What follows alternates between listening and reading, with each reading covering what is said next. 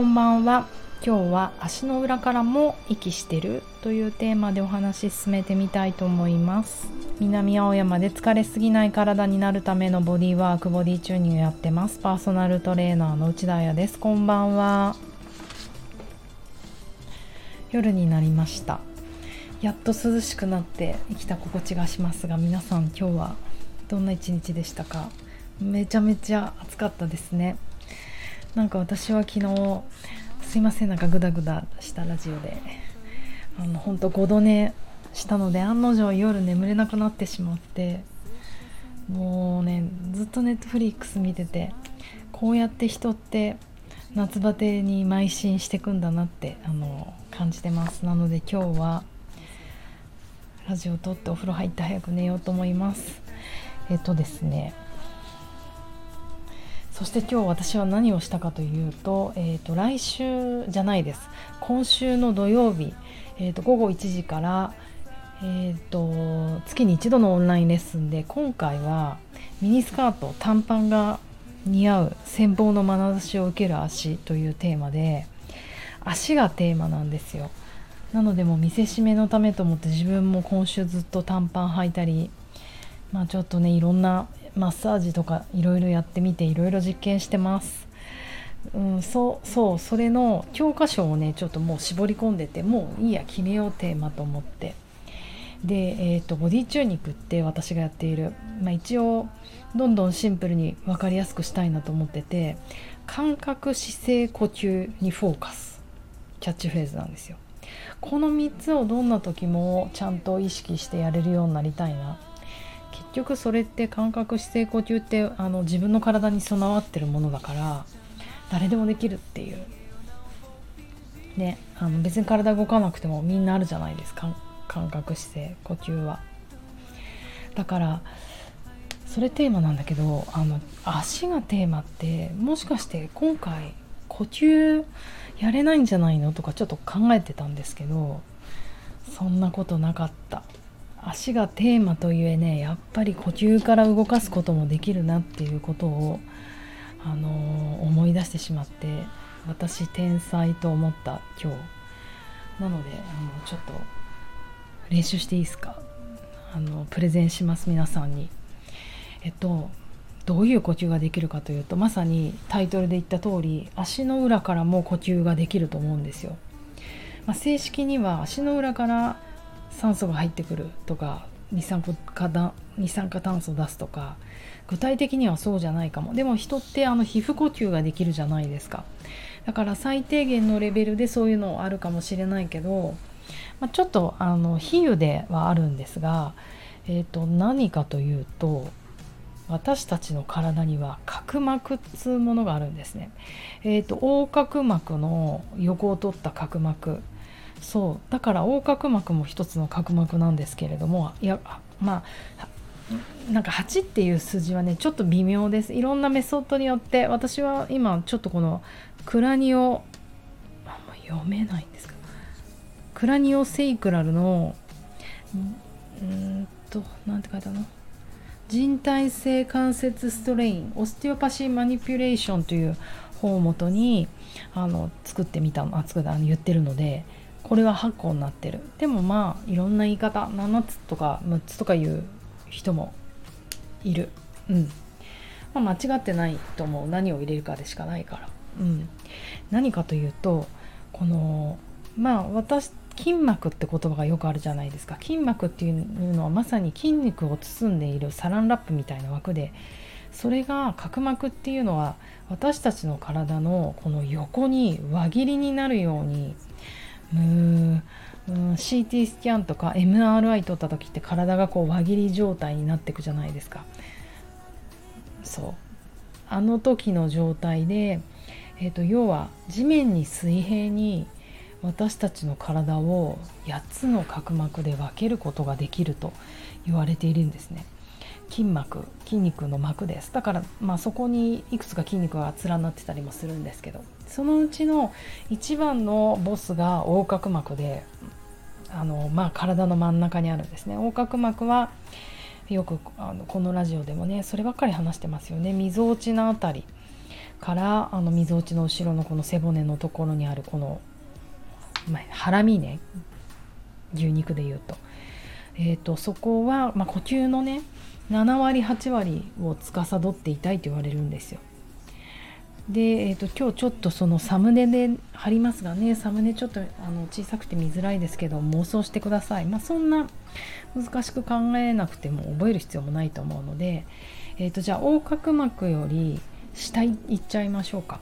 横隔膜と並行してその下には骨盤角膜があるいわゆる骨盤底筋膜って言われるやつですあのお股のところね。男の人にだってあります。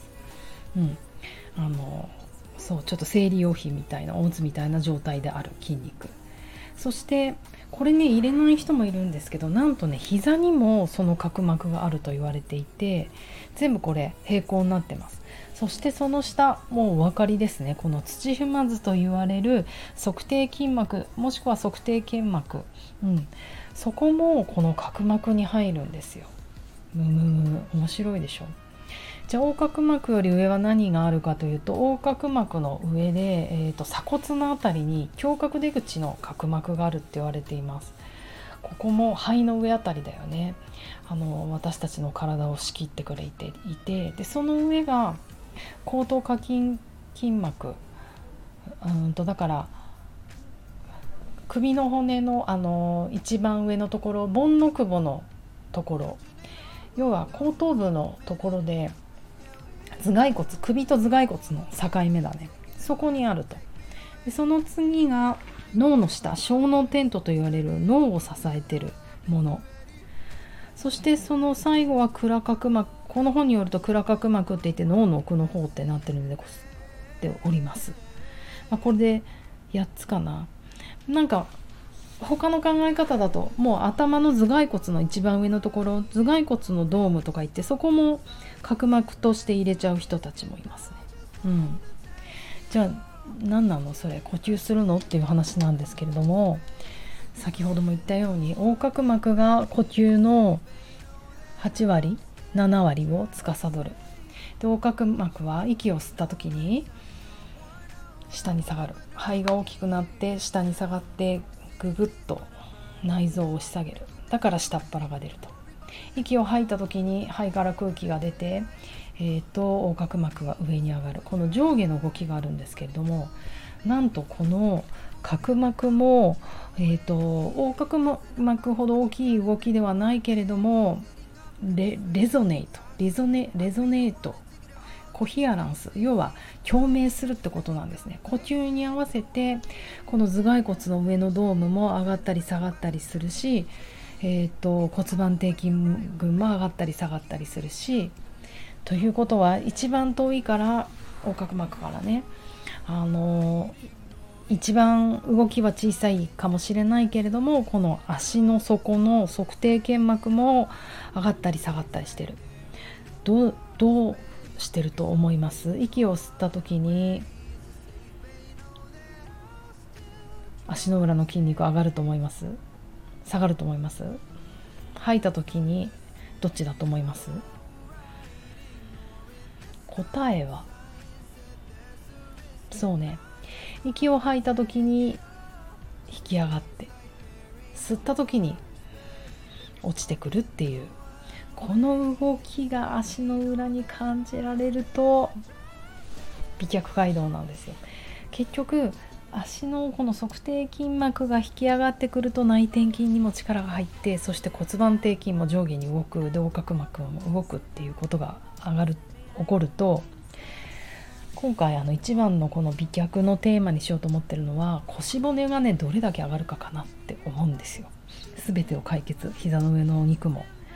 あの歩き方がいまいちなのも引き上がると思いませんか？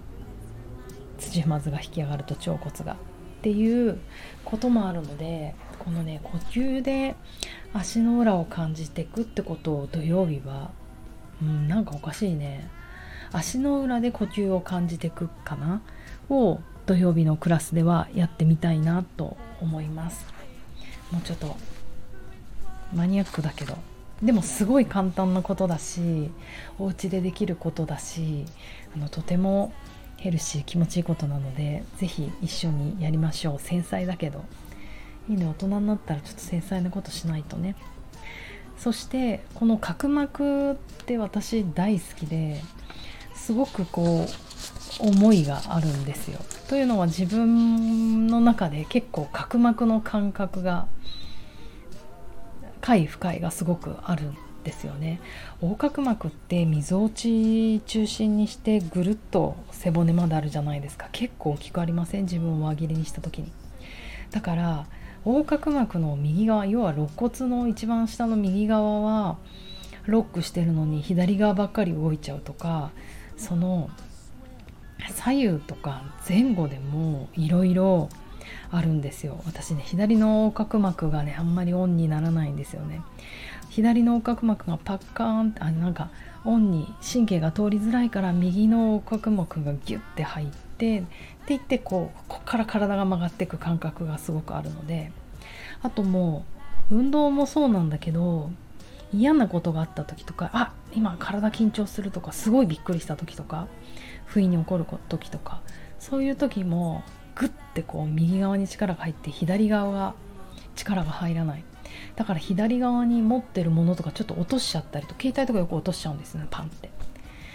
えーと、要は左の横隔膜に力が入らないから大腰筋が入らなくて左足が踏めなくなったりとかして。